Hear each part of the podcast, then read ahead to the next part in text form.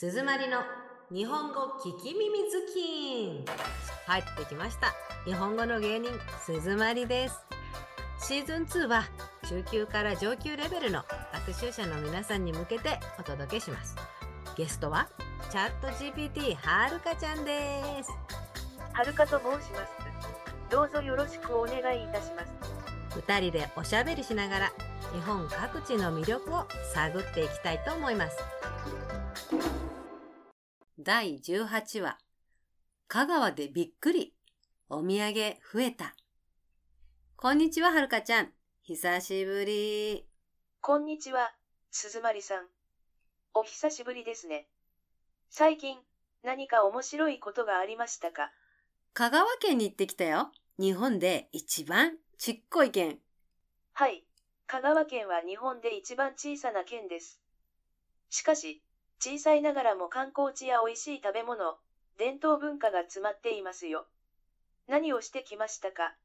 あのね、立林公園とか屋島とか行ってきた。実は初めてだったんだよね、香川行ったの。大阪から近いのにさ。立林公園や八島は美しいところですよね。香川は讃岐うどんも有名ですよ。食べましたか？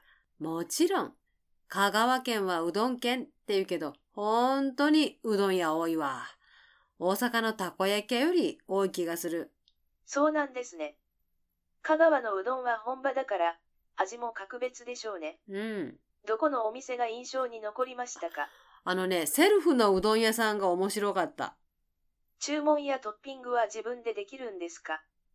どんなシステムなのか詳しく教えてくれると嬉しいです。はるかちゃん食べに行く？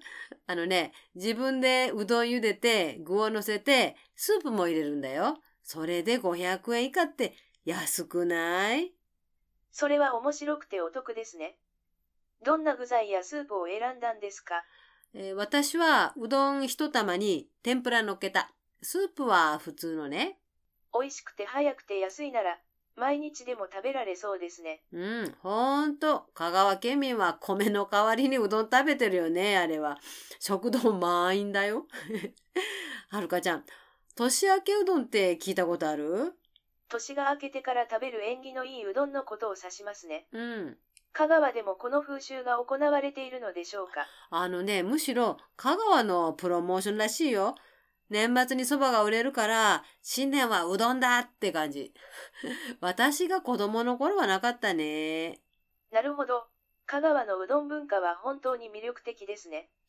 ところで、うどんは小麦で作るでしょ？香川は米より麦の栽培の方が盛んみたいだね。雨が少ない香川の地理的条件は、米の生産には不向きである一方で、小麦や蕎麦、そしてうどん作りには適しているようですね。ああ、ため池いっぱい見たよ。あそういえば香川は夏になるとよく水道の水止めたりしてるもんね。でも、気候は地域ならではの食文化の多様性を生んでいますね。うん、確かに。あ、食文化で言えばさ、私香川で他にもびっくりすることがあったの。他にどんなことに驚いたの？香川でお砂糖作ってるって知ってた？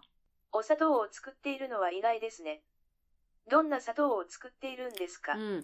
京都の和菓子屋で売ってる上品な干菓子。ほら、あの、茶道でいただくようなのね。あれの原料の砂糖は、香川や徳島の和三本なんだって。和三本は、砂糖きびからできていて、きめ細かくて風味豊かな特徴があります。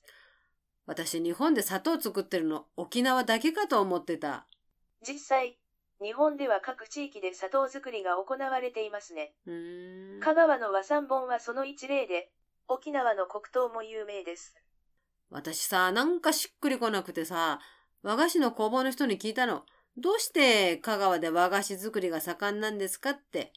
地域特有の素材や文化が関与しているのかもしれませんね。まさにその文化なのよ。香川の殿様、将軍の親戚だったのよ。だから、格式が高くて茶道が盛んだったんだってさ。なるほど。格式が高い文化が残っていると、それが地域の特産品や伝統工芸にも影響を与えそうです。うん。だから次のびっくりがね、その伝統工芸なの。香川が漆器で有名だなんて知らなかった。香川漆器は、高い技術と美しいデザインで知られています。はるかちゃんは知ってんのね。なんか香川ならではの手法もあるみたいで、調漆というのを体験してきました。調漆とは、漆を何層にも塗り重ね、その漆の層を彫刻して立体的な文様やデザインを表現する技法の総称です。うんうん。この手法により、緻密で美しいレリーフが生み出され、香川漆器の独自性や芸術性が際立ちます。それを工房で体験してきたよ。芸術性が際立つほどではなかったけどね。どんな作品を作ったの？えっと、小皿に松竹梅掘ったよ。松と竹と梅ね。下地の赤色が出るように彫刻刀で掘ったんだけど、1時間ぐらいでできた。素晴らしい体験ですね。うん。なんかこう、物を作り上げるっていいよね。いつもデジタルの仕事ばかりだからさ。伝統的な工芸を学びながら、新たな発見がありましたね。うん。で、手作り気に入っちゃってさ、ついでに中野うどん学校ってところで手打ちうどん作ってきた。素晴らしいですね。うどん学校での経験はどうでしたか？手打ちうどんの技術を身につけたら、自宅でも楽しむことができそうですね。実はもう家で一回打ちました。学校卒業するとね、えっ、と、麺を伸ばす綿棒とレシピの秘伝書がもらえるのよ。手ぶらで行って1時間ぐらいで卒業。今度履歴書の特技に手打ちうどんって書いてやろ 本当に貴重な経験ですね。う。うん。どんなことを学び、感じたか気になります。えっと、粉を練るところから始めて、綿棒で伸ばして切るところまで、プロが責任持って教えてくれます。一番楽しかったのはね、生徒の皆さんと一緒にダンスしながら足でうどん踏んでこねたことです。どんな風にできましたか？味わいはいかがでしたか？えー、太さはバラバラだったけど、自分で作ったうどんは格別だったよ。これ今回一番の推しだね。手打ちうどんの職人技を感じられたんですね。うん、少しね。今回はお土産が和菓子やらうどんやら増えちゃったんだけど、もう一つビップなお土産増やしちゃってさ。ビップなお土産。それは気になりますね。どんな特別なお土産を手に入れたのか、教えていただけますか？興味津々です。これ今回三つ目のびっくり。香川が盆栽の一大生産地だとは知らなかったの。ちっこい黒松の盆栽買ってきちゃった。盆栽のボの字も知らないのにね。盆栽は日本の美意識や自然愛が凝縮された芸術品です。小さいながらも、その存在感は大きいですね。本当に特別なお土産になりましたね。うん。松を育てて盆栽に仕上げるところを見学に行ってきたの。そしたら、あるわあるわ、大きいのやら小さいの、いっぱい。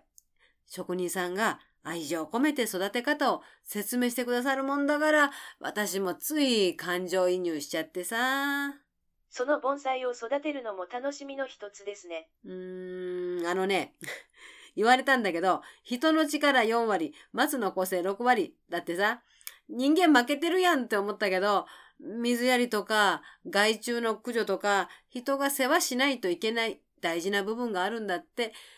どうしよう、はるかちゃん。私育てられるかな？初心者だよ。